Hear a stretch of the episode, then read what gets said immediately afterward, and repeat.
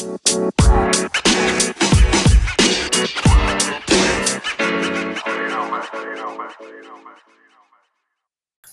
amor, el amor no deja de ser. El amor, el amor. ¿Cómo están, gente bonita? Bienvenidos a este primer viernes de febrero, es decir, mes del amor y la amistad también. Espero que hayan pasado un excelente enero, que estemos comenzando este mes con toda la actitud. Y pues bueno, bienvenidos a este su café literario. Yo soy Leti Narciso. Muchas gracias por acompañarme otro viernes más. Y pues bueno, vamos a empezar este mes del amor con un libro que a mí me encanta. Yo creo que muchos han de haber visto la película porque fue muy, muy famosa en su época. Y pues es el libro de Agua para Elefantes. Y pues bueno, ya saben que nos vamos al libro. Agua para elefantes de Sarah Grun, capítulo 6. El tren chirría, luchando contra la creciente resistencia de los frenos de aire. Al cabo de varios minutos, y tras un último y prolongado quejido, la gran bestia de hierro se detiene con un estremecimiento y resople. Kinko retira las mantas y se levanta. No mide más de metro veinte de altura. Si llega. Se estira, bosteza y chasca los labios. Luego se rasca la cabeza, las axilas y los testículos. La perra baila alrededor de sus pies. Menea furiosamente su cola cortada. Vamos, Kini, dice recogiéndola en brazos. ¿Quieres salir? ¿Kini quiere salir? Planta un beso en la cabeza blanca y marrón del animal y cruza la pequeña habitación. Yo le observo desde mi manta arrugada, tirada en el rincón. ¿Kinko? Digo, si no fuera por la violencia con la que cierra la puerta, diría que no me ha oído. Estamos en una vía lateral detrás del escuadrón volador, que evidentemente lleva algunas horas allí. La ciudad de Lona ya se ha erigido, para deleite de la multitud de los habitantes del pueblo que se pasea contemplándolo todo. Filas de chiquillos se sientan encima del escuadrón volador, observando la esplanada con ojos brillantes. Sus padres están congregados debajo y señalan las diferentes maravillas que aparecen ante ellos. Los trabajadores del tren principal se bajan de las camas de noche, encienden cigarrillos y cruzan la explanada en dirección a la, cantina. Su bandera azul y naranja ya ondea y la caldera erupta vapor a su lado, dando un alegre testimonio del desayuno que ofrece. Los artistas van saliendo de los vagones de la cola del tren, claramente de la mejor calidad. Existe una jerarquía evidente. Cuando más cerca de la cola, más impresionantes las estancias que contienen. El mismísimo tío Al desciende del vagón anterior al furgón de cola. No puedo evitar reparar en que Kinko y yo somos los viajeros humanos que más cerca van de la locomotora. ¡Jacob! Me doy la vuelta. August se dirige hacia mí a grandes zancadas con una camisa limpia y la cara bien afeitada. Su pelo brillante muestra la huella reciente de un peine. ¿Qué tal estamos esta mañana, muchacho? pregunta. Bien, respondo, un poco cansado. ¿Te ha dado algún problema el duendecillo ese? No, le digo, ¿se ha portado bien? Bien, bien. Junta las manos con, las, con una palmada. Entonces, ¿vamos a echarle un vistazo a ese caballo? Dudo que sea nada serio. Marlena los misma demasiado. Ah, mira, ahí está la damisela en cuestión. Ven aquí, cariño, dice en voz alta. Quiero presentarte a Jacob. Es admirador tuyo. Noto que el rubor se extiende por mi cara. Marlena se detiene junto a él y me dedica una sonrisa mientras August se vuelve hacia el vagón de los caballos. Es un placer conocerle, dice alargando su mano. De cerca todavía se parece más a Catherine, rasgos delicados, pálida como la porcelana, con una nube de pecas sobre el puente de la nariz, brillantes ojos azules y el pelo de un color lo bastante oscuro como para no poder ser calificado de rubio. El placer es mío, digo dolorosamente, consciente de que no me he afectado desde hace dos días, que la ropa me huele a estiércol y que ese no es el único color desagradable que emana de mi cuerpo. Ella inclina la cabeza ligeramente. Dígame, ¿no le vi ayer a usted en la carpa de las fieras? No lo creo, digo mintiendo por instinto. Claro que sí, justo antes del espectáculo, cuando la jaula del chimpancé se cerró de golpe. Observo a Agus, pero él sigue mirando para otro lado. Marlena sigue la dirección de mis ojos y parece entender. Usted no es de Boston, ¿verdad? Pregunta en voz más baja. No, nunca he estado allí. Ah, dice ella. Es que me resulta algo familiar. En fin, continúa con alegría. Aoji dice que es usted veterinario. Al oír su nombre, Augusto da la vuelta. No, digo. Bueno, no exactamente. Es demasiado modesto, dice August. Pete, oye, Pete. Hay un grupo de hombres delante de la puerta del vagón de los caballos, colocando una rampa con barandillas a los lados. Uno alto y con pelo oscuro se gira. ¿Sí, jefe? Dice. Baja a los demás y tráenos a Silver Star. ¿Quieres? Ahora mismo. Once caballos después, cinco blancos y seis negros, Pete entra una vez más al vagón. Sale al cabo de un momento. Silver Star no quiere moverse, jefe. Oblígale, dice August. Ah, no, de eso nada, dice Marlena lanzándole a August una mirada asesina. Luego sube la rampa y desaparece dentro del vagón. August y yo esperamos, esperamos afuera, escuchando cariños, ruegos y chasquidos de lengua. Al cabo de unos minutos, Marlena reaparece en la puerta con el el caballo árabe de crines plateadas. Ella va adelante, susurrando y haciendo ruiditos con la lengua. Él levanta la cabeza y retrocede. Acaba por seguir la rampa abajo, meneando la cabeza a cada paso. Al final de la rampa, tira para atrás con tal violencia que casi se sienta sobre las ancas. Jesús, Marlena, creí que habías dicho que estaba un poco flojo, dice August. Marlena está demudada. Y lo estaba. Ayer no se le veía así de mal. Llevaba unos cuantos días algo débil, pero nada parecido a esto. Sigue haciendo chasquidos y tirando de él, hasta que el caballo pisa la gravilla. Tiene el lomo arqueado y apoya todo el peso que puede en las patas traseras. El corazón le da un vuelco. Es la típica forma de andar sobre huevos. ¿Qué crees que puede ser? me pregunta August. Dadme un minuto, digo, a pesar de que ya estoy seguro al 99%. ¿Tenéis una pinza para tentar? No, pero hay una en la herrería. ¿Quieres que mande a Pete? Todavía no, puede que no la necesite. Me agacho junto al flanco delantero izquierdo del caballo y deslizo la mano hacia la pata, eh, hacia la pata de abajo, desde el brazuelo hasta la cuartilla. Ni se mueve. Luego paso la mano por la parte delantera del casco. Está muy caliente. Coloco el, pulgar y el índice en la parte de atrás de la cuartilla. Tiene el pulso arterial desbocado. Maldita sea, digo. ¿Qué pasa? pregunta Marlena. Me levanto y agarro la pezuña de Silver Star. La mantiene firmemente pegada al suelo. Vamos, chico, digo tirando del casco. Por fin lo levanta.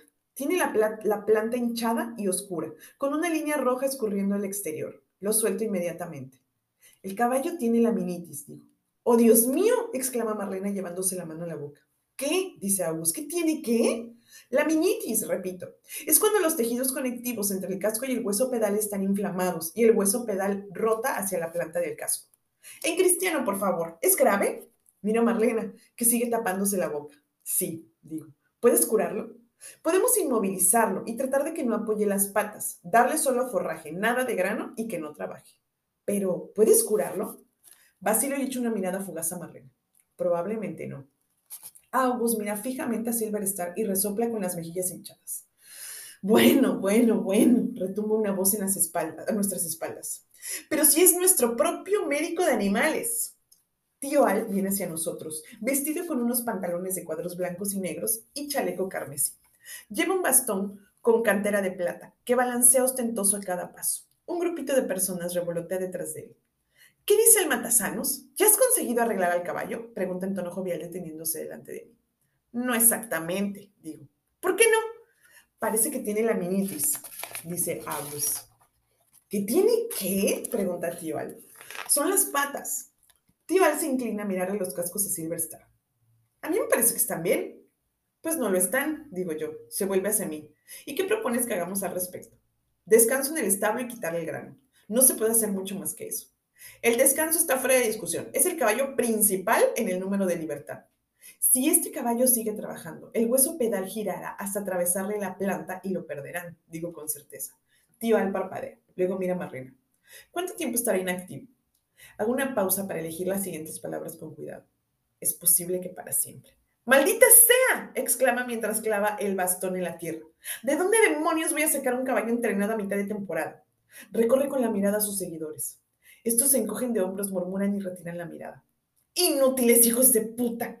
¿Por qué os tendré a mi lado? Bueno, tú, me señala con la punta del bastón. Estás contratado. Cura ese caballo. Nueve dólares a la semana. Respondes ante August. Pierde este caballo y estás despedido. De hecho, al menor indicio de problemas, te largas de aquí. Da un paso hacia Marlena y le da unas palmaditas en el hombro. Ya, ya, querida, le dice cariñosamente, no te agobies. Jacob le va a cuidar muy bien. August, trae algo de desayunar a esta chiquilla. ¿Quieres? Tenemos que ponernos en marcha. August gira la cabeza de golpe. ¿Qué quieres decir con ponernos en marcha? Desmontamos, dice tío Al con un gesto vago. Nos vamos aquí. ¿Qué coño estás diciendo? Acabamos de llegar, todavía estamos montando. Cambio de planes, August. Cambio de planes. Tío Al y su comitiva se alejan. August se queda mirándoles con la boca abierta. La cantina es un hervidero de rumores, delante de las patatas con cebolla. Hace una semana pillaron al circo de los hermanos Carson estafando en la taquilla. Han quemado el territorio. ¡Ja! Río otro. Es lo que hacemos habitualmente. Delante de los huevos revueltos. ¿Han oído que, llevamos, que llevábamos alcohol? Van a hacer una redada. Desde luego que van a hacer una redada, es la respuesta. Pero no por el alcohol, sino por la carpa del placer. Delante de los cereales. Tío Al no le pagó al sheriff tarifa del terreno el año pasado. La poli dice que nos darán dos horas antes de venir a corrernos. Ezra está arrebujado en la misma postura que ayer, los brazos cruzados y la barbilla pegada al pecho. No me hace el menor caso. ¿Qué pasa, chicarrón? dice August cuando me, cuando me dirijo hacia el separador de lona. ¿A dónde crees que vas? Al otro lado. Tonterías, dice. Eres el veterinario del circo. Ven conmigo. Aunque debo decir que casi me dan ganas de mandarte al otro lado para que te enteres de lo que están diciendo. Sigo a August y Marlena hasta en una de las mesas bonitas. Kinko está sentado a unas mesas de distancia con otros tres enanos y Kini a sus pies. Esta levanta la mirada esperanzada, con la lengua colgando a un lado. Kinko la ignora, lo mismo que los demás de la mesa. Me mira fijamente moviendo las mandíbulas de un lado a otro de un modo siniestro. Come, cariño, dice August mientras empuja un bol de azúcar hacia el cereal de Marlena. Preocuparse no sirve de nada. Tenemos con nosotros un buen veterinario. Abro la boca para protestar, pero la vuelvo a cerrar. Una rubia menuda se acerca a nosotros. Marlena, tesoro, nunca adivinarás lo que he oído.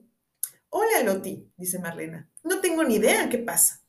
Loti se instala junto a Marlena y se pone a hablar sin parar, casi ni para respirar. Es una de las trapecistas y se ha enterado de una primicia de fuentes fiables. Su confidente oyó al tío Al y al oteador en una calorada discusión fuera de la gran carpa. Al poco rato una muchedumbre rodea nuestra mesa. Entre Loti y los comentarios que aporta su público, me entero de lo que significará un giro determinante en la historia de Alan J. Bunkel y el espectáculo más deslumbrante del mundo de los hermanos Benzini. Tío Al es un buitre, una ave rapaz, un, un carroñero. Hace 15 años era el propietario de un espectáculo ambulante, un grupo zarrapostoso de artistas devorados por la pelagra que se arrastraban de pueblo en pueblo en desdichados caballos con infecciones en los cascos en agosto de 1928, sin que tuviera nada que ver el desastre de Wall Street, el espectáculo más deslumbrante del mundo de los hermanos Benzini se vino abajo. Sencillamente, se quedaron sin dinero y no pudieron dar el salto a la siguiente plaza, y menos aún volver a sus cuarteles de invierno. El director gerente se escapó de la ciudad en tren, abandonándolo todo, gente, equipamiento y animales. Tío Al Tuvo la buena suerte de andar cerca y pudo comprar un vagón de literas y dos vagones de plataforma por un precio de risa a los gestores del ferrocarril, que estaban desesperados por quitárselos de las vías muertas. Los dos vagones de plataforma tenían capacidad suficiente para cargar sus decrépitos carromatos y, con el, y como el convoy ya ostentaba el rótulo de el espectáculo más deslumbrante del mundo de los hermanos Benzini, Alan Bunkel mantuvo el nombre y se incorporó oficialmente a las filas de los circos entre. Cuando llegó el crack, los circos más grandes empezaron a decaer y Tío Al apenas podía creer la suerte que había tenido. Los hermanos fueron, los primeros fueron el de los hermanos Gentry y el de Buck Jones en 1929. El año siguiente vino el final de los hermanos Cole, el de los hermanos Christie y del del poderoso John Robinson. Y cada vez que cerraba un circo, allí estaba Tío Al recogiendo los restos, unos cuantos vagones de tren, un puñado de artistas sin destino, un tigre, un, un camello. Tenía espías por todas partes. En cuanto un circo mostraba signos de tener problemas, Tío Al recibía un telegrama y salía corriendo. Creció hasta desmoronar sus límites. En Minneapolis se hizo con seis carrozas de desfile y un león desdentado. En Ohio, un, un tragasables y un vagón de plataforma. En Des Moines, una carpa de camerinos, un hipopótamo con, con su carromato correspondiente y Lucinda la Linda. En Portland, 18 caballos de tiro, dos cebras y una herrería. En Seattle, dos vagones de literas y un auténtico fenómeno, una mujer barbuda, lo que le hizo feliz, porque al tío A lo que le gusta sobre todas las cosas con las que sueña por las noches son los fenómenos. No fenómenos fabricados, como hombres cubiertos de la cabeza a los pies, con tatuajes, o mujeres que regurgitan carteras o bombillas a voluntad, o chicos o chicas con pelo de musgo que meten estancas en las cavidades nasales. Tío Al adora los fenómenos reales, fenómenos natos, y ese es el motivo de nuestro cambio de ruta hacia Joliet. El circo de los hermanos Fox acababa de hundirse y Tío Al estaba en éxtasis porque tenía contratado al mundialmente famoso Charles Mansfield Livingston, un apuesto y pulcro hombre con un gemelo parásito que le sale del pecho. Le llaman Chas. Parece un niño con la cabeza enterrada en el torso del otro. Él le viste con trajes en miniaturas, con zapatos de charol negro en los pies. Y cuando Charles habla, sostiene sus manos diminutas en la suya. Sus manos, diminutas en la suya. Dice el rumor que el minúsculo pene de Chas tiene incluso erecciones. Tío Al está como loco por llegar ahí antes de que se lo robe alguien. Y por eso, a pesar de que nuestros carteles están pegados por toda Saratoga Springs, a pesar de que se suponía que íbamos a hacer una parada de dos días y que acaban de recibir en la explanada, en la explanada 2.200 barras de pan, 558 kilos de mantequilla, 360 docenas de huevo, 800 kilos de carne, 11 cajas de chucrut, 50 kilos de azúcar, 24 cajas de naranjas, 26 kilos de manteca, 600 kilos de verdura y 212 latas de café. A pesar de las toneladas de heno y nabos y remolachas y otros alimentos para los animales que se amontonan detrás de la carpa de las fieras, a pesar de los cientos de vecinos que están reunidos en este mismo instante en la inmediación de la explanada, primero encantados, luego pasmados y ahora cada vez más furiosos, a pesar de todo eso, vamos a desmontar y a marcharnos. El cocinero está al borde de la apoplejía. El oteador amenaza con despedirse. El jefe de establos está furioso y da órdenes a los desencadenados hombres del escuadrón volador con una fragante falta de interés. Todos los presentes han estado por esto en alguna, en alguna otra vez. Lo que más les preocupa es que no haya suficiente comida para el viaje de tres días hasta Joliet. El personaje de cocina hace todo lo que puede y se esfuerza con cargar tanta comida como son capaces en el tren principal y prometen entregar donkeys, al parecer una especie de cajas de comida, en cuanto tengan ocasión. Cuando August se entera de que tenemos por delante una excursión de tres días, suelta una sarta de maldiciones. Luego pasea de un lado a otro mandando al infierno al tío Al y se, y se pone a ladrarnos órdenes a los demás. Mientras subimos comida para los animales a bordo del tren, August se va a intentar convencer, y si es necesario sobornar, al cocinero para que comparta con nosotros algo de comida para humanos. Diamond Joe y yo llevamos cubos llenos de menudillos de la parte de atrás a la carpa de las fieras, al, de, la carpa de las al tren. Los han traído de las granjas de la zona y es algo repugnante, apestoso y sanguinoliento. Dejamos los cubos junto a las puertas de los vagones de ganado. Sus ocupantes, camellos, cebras y otros herbívoros, piafan, se revuelven y protestan de mil maneras, pero no les va a quedar más remedio que viajar con la comida, porque no hay otro sitio donde dejarlo. Los felinos viajan en sus jaulas con ruedas encima de los vagones de plataforma. Cuando terminamos, me voy a buscar a August. Le encuentro detrás de la cocina cargando una carretilla con las sobras que ha conseguido sacarle al personal a base de ruegos. Vamos muy cargados, le digo. ¿Qué vamos a hacer con el agua? Limpia y rellena los cubos. Han llenado el vagón depósito, pero no va a durar tres días. Tendremos que parar por el camino. Tío Al puede que sea un viejo maniático, pero no es tonto. No se la va a jugar con los animales. Si no hay animales, no hay circo. Y que está, em, ya está toda la carne a bordo, toda la que cabe. La carne tiene prioridad. Si hay que tirar heno para que quepa, hazlo. Los felinos valen más que los herbívoros. Estamos cargados hasta la bandera, a no ser que Kinko y yo dormamos en otro sitio y no quede espacio para más. August hace una pausa mientras tambirolea sobre sus labios fruncidos. Mm, no, dice por fin. Marlena no consentiría nunca que metiéramos carne con sus caballos. Por fin, sé cuál es mi puesto, aunque esté por, aunque esté por debajo de los felinos. El agua que queda en el fondo de los cubos de los caballos está turbia y tiene granos de avena flotando, pero no deja de ser agua. Así que saco los cubos, me quito la camisa y la echo por encima de los hombros, la cabeza y el pecho. No te sientes limpio, ¿verdad, Doc? dice August. Estoy inclinado y el agua me chorrea del pelo. Me limpio los ojos y me incorporo. Perdón, no había visto otra agua que pudiera usar y la iba a tirar de todas formas. No, no, no, no pasa nada. No podemos esperar que nuestro veterinario viva como un peón, ¿verdad? Te voy a decir una cosa, Jacob. Ahora ya es un poco tarde. Pero cuando lleguemos a Joliet, pediré que te den tu propia agua. Los artistas y los jefes reciben dos cubos al día, más si estás dispuesto a untar el encargado. Dice mientras frota los dedos pulgar e índice. También te pondré en contacto con el hombre de los lunes para ver si te consigue algo de ropa. ¿El hombre de los lunes? ¿Qué día hace tu madre la colada, Jacob? Me quedo mirándole. ¿No querrás decir que Toda esa ropa colgada en los tendereros sería una pena que la desperdiciáramos. Pero no te preocupes, Jacob. Si no quieres saber la respuesta a alguna pregunta, no preguntes y no te laves con ese fango. Sígueme. Me lleva al otro lado de la explanada, a una de las tres carpas que quedan en pie. Dentro hay cientos de cubos ordenados en fila, de dos delante de baúles y percheros de ropa con nombres o iniciales pintados en la lateral. Hombres en diversos grados de desnudez las están utilizando para lavarse y afeitarse. Toma, dice señalando dos cubos. Utiliza estos dos. Pero, ¿y Walter? Pregunto leyendo el nombre que tienen afuera. Ah, conozco a Walter, lo entenderá. ¿Tienes cuchilla? No. Yo tengo alguna por ahí, dice señalando el otro lado de la carpa. Allí, al fondo, tienen una etiqueta con mi nombre. Pero date prisa, calculo que nos iremos de aquí dentro de media hora. Gracias, le digo. De nada, dice él. Te dejo una camisa en el vagón de los caballos. Cuando regreso al vagón, me encuentro a Silver estar apoyado en la pared, con heno hasta las rodillas. Tiene la mirada vidriosa y el pulso acelerado. Los demás caballos todavía están afuera, de manera que puedo echar mi primer vistazo serio al lugar. Tiene 16 plazas de pie delimitadas por separadores que se deslizan una vez ha entrado cada uno de los caballos. Si no se hubiera reformado el vagón para acoger a las misteriosas y desaparecidas cabras, podrían caber hasta 32 caballos. Encuentro una camisa limpia colocada a un lado del camastro de quinco. Me quito la vieja y la tiro sobre la manta del rincón. Antes de ponerme la nueva, me la acerco a la nariz y agradezco el aroma de jabón de lavar. Cuando me lo estoy abotonando, me llaman la atención los libros de Kinko. Están encima de la, casa junto a la, ah, de la caja junto a la lámpara de queroseno. Me meto la camisa por el pantalón, me siento en el camastro y agarro el de encima de la pila. Son las obras completas de Shakespeare.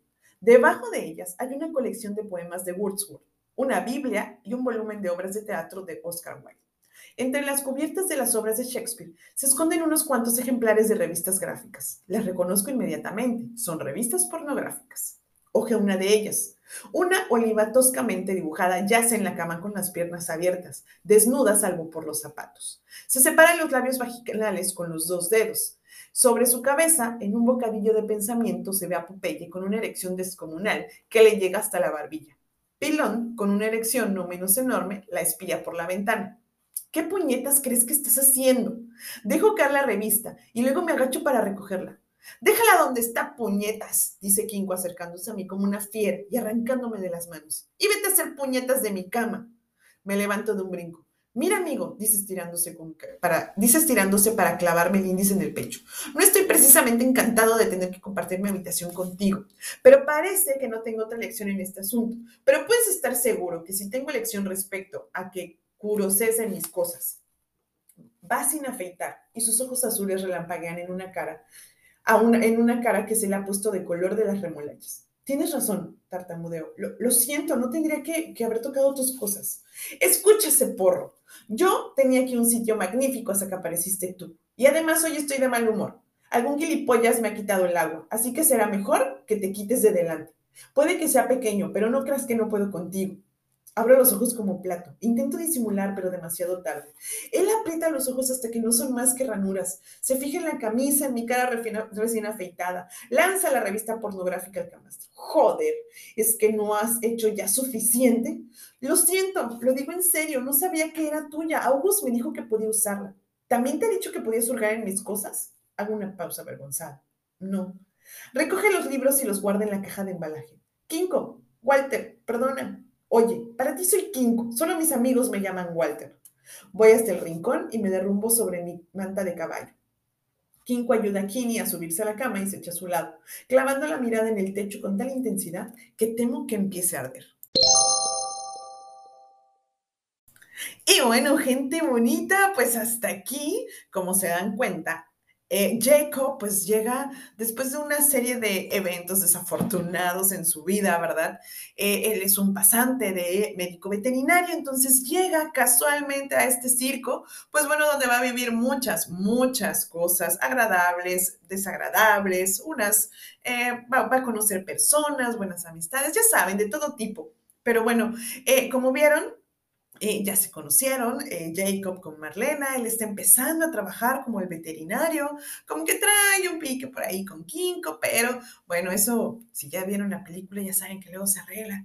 Pero saben que también hay otro, personaje muy importante de este libro y pues es la elefanta Rosy. No sé si continuamos, que quieren? Coméntenme en el Instagram, continuamos con esta historia para ver cómo conocen a la elefanta Rosy. Eh, la dejamos aquí, cambiamos de libro. Ustedes pueden comentarme en el Instagram, ya saben que es café-literario B612 o en un mensajito privado incluso para ver si seguimos con esta historia.